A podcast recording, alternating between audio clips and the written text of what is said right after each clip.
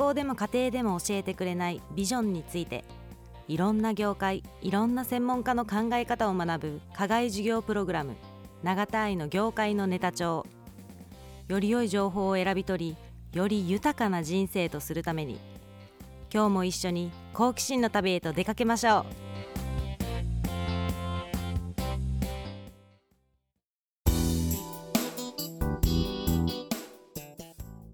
株式会社日本学芸社。1947年設立。福岡市早良区に本店を置く。音楽教室英語教室の運営。ピアノなどの鍵盤楽器や弦楽器管楽器打楽器等の販売も行う。音楽教室は全部で12教室。1歳から大人まで。いろんな楽器に触れ合う場を提供し続け心の教養を育んでいる。代表取締役は渡辺寛一郎氏。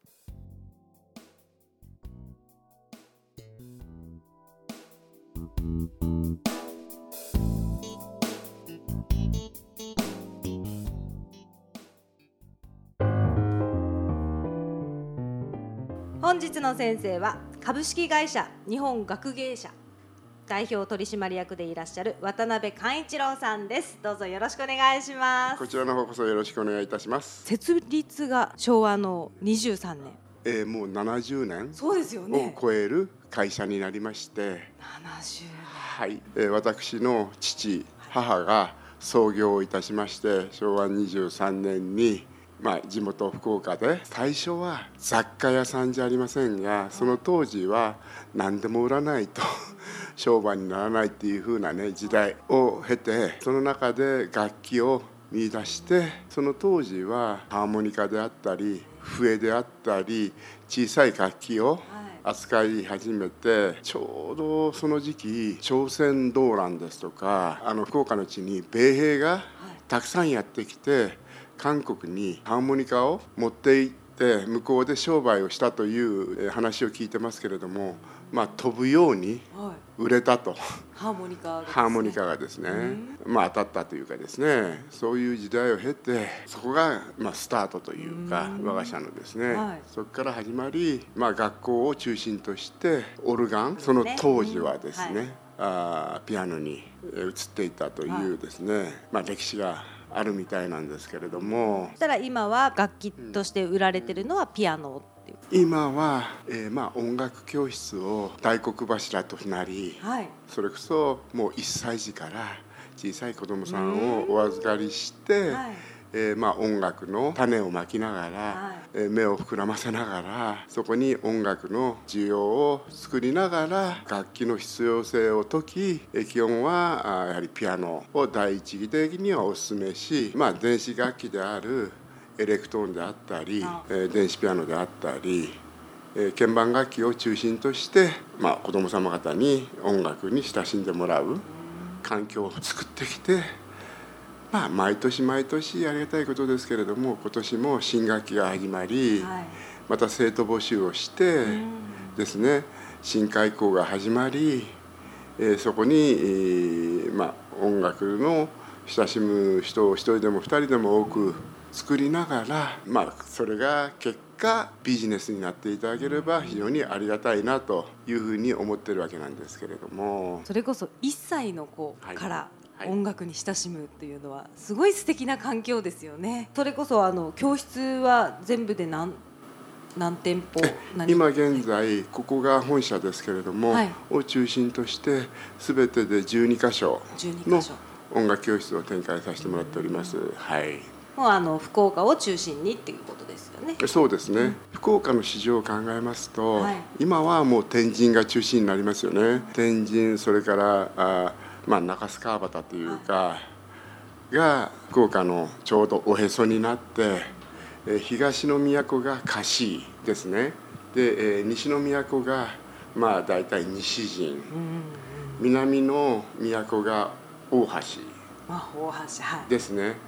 北は海ですから福岡は存在しないわけですけれども、まあ、東と西と南の三角形で福岡の市場を抑えるというかですね。ということでもうその昔から河岸に2箇所南に5箇所西に、えー、5箇所という音楽教室をですね作って福岡の市場を、えー、守りながらメーカーでありますヤマハの市場を守ってきたというような歴史がございますですね。それこそですね今あの1歳児から音楽に親しむっていう話をしてたんですけど、やっぱりこう私たちにとって音楽とか芸術っていうのは、心を豊かにするのに欠かせないものなんじゃないかなという気がするんですけど、はい、あのおっしゃられる通りでやはり人間は今はね一番のコンペティターはやっぱり塾なんですよね。学習塾、で当然人間は勉強が忙しくてやはり悪いよりはいいに越したことはありませんよね。スポーツは私はあの体の栄養だろうと思うし、うん、そうですね。で音楽というのは心の栄養でぜひ音楽に親しんでもらって、まあ、上層教育というか、ね、心の栄養を身につけていただいて輝いてもらいたいというふうな気持ちがねずっとあって、まあ、そのお手伝いがうちの会社で少しでもできれば、えー、本当にありがたく思いますし、はい、えー、もう45年になりますが、はい、まあ、心の支えでですねその仕事がですね。私もあの幼稚園の時にオルガンを、小学校からピアノをちょっと習っておりまして、たまに弾きたくなるんですよ。そうですよね。なんかそういうことを習わせてもらってよかったなと、えー、今となって親に感謝するんですね。はい、運動神経も音楽神経も、はい、ある意味通じるところがあるような気がするのよね。音感という一つの才能もスポーツという運動神経に共通するというかですね、うん、だから音楽ができる子はスポーツもできるというか、うん、関連性があるんではなかろうかと思いますし、はい、えー、ピアノというお習い事は、はい、もう脳の作用にも非常に良くてお習い事はピアノだけでいいという脳科学者がおっしゃってることもありますけれども。うん、確かにあのピアノを弾くっていうのはあれだけのね曲を譜面を頭に入れて指を動かすっていうのは、うん、本当に脳のそうですね、うん、そう考えると、うん、と思いますよね。それがこの脳の活性化にもちょっと影響を与えてるんじゃないかと、えー、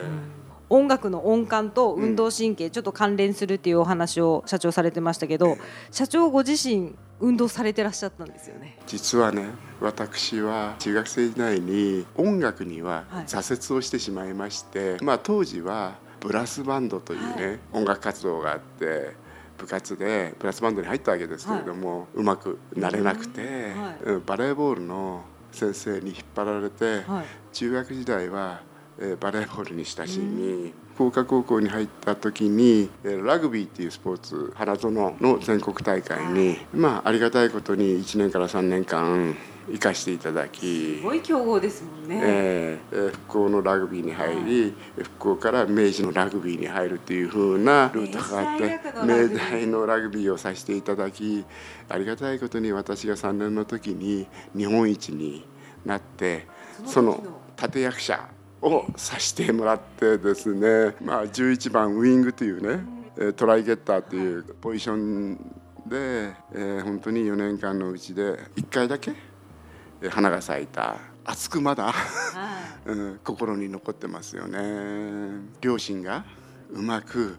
レールを引いて私が自然とこの仕事を継ぐように仕掛けられたというかですね、まあ、大学までは好きなことをしていいと。ただし、まあ、大学を卒業した暁にはこの商売を両親がしてたもんですから後継ぎとして家業として後を継いでくれといううまいレールを引かれたんでしょうね。自然と何の抵抗もなく反抗もなくそうだったんですね、えー、親の仕事を継がしてもらったっていうかですね、うん、そしてまあ運動も極められてそして音楽の世界に入って、っていうところで、はい、まあ、そのスポーツの経験がこう役に立ったとかっていうことありますか、えーまあ、日本楽器社っていう楽器の販売をしてる会社なんですけれども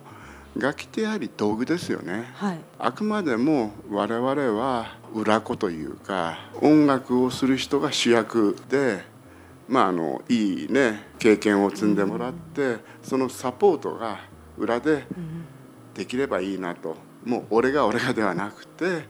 控えめに逆にですね、うん、でまあいいステージをたくさん作っていい思いをねたくさん積ませてやっぱどんどんどんどん上達していくんだろうというふうに思うしですね。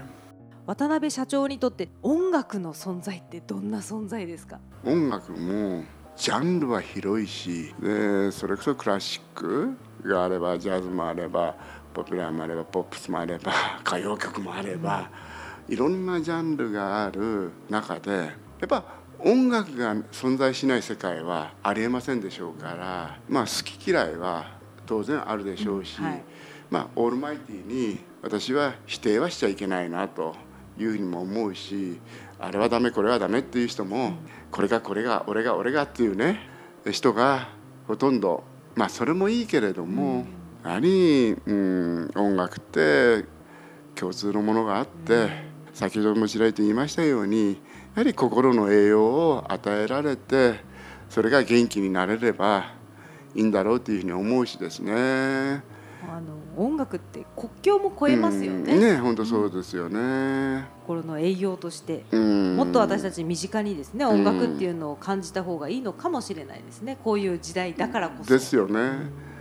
もう本当に知ってる音楽ってほんのごく一部っていうかね。はい。ちょろりだろうというふうに思うし今ねお隣の韓国でピョンチャンのオリンピックやってますけども、はい、まあ、韓国の音楽も知らないし、ワールドワイドで見れば、ね、アメリカがあったりヨーロッパがあったりアジアがあったりそれぞれのやっぱ音楽が存在する。やっぱそれは知らないしわからないし、うん、まあ一つでも二つでも音楽に接することがあればねそれはちょっとこう刺激になりますよね。だろうと思います、うん、だからうちの音楽教室の中で一人でも二人でも小さい子どもさんに音楽に親しんでいただいて、え心の栄養を与えてあげたいなというふうに思いますよね。ぜひこれからいろんな音楽の卵たちをですね、うん。うん、あの育てていってほしいなと思います。はい。はい、羽ばたくようにね、うん、本当ですね。ぜひしたいと思いますので。本日の先生は株式会社日本学芸社代表取締役でいらっしゃる渡辺寛一郎さんでした。どうもありがとうございました。こちらこそありがとうございました。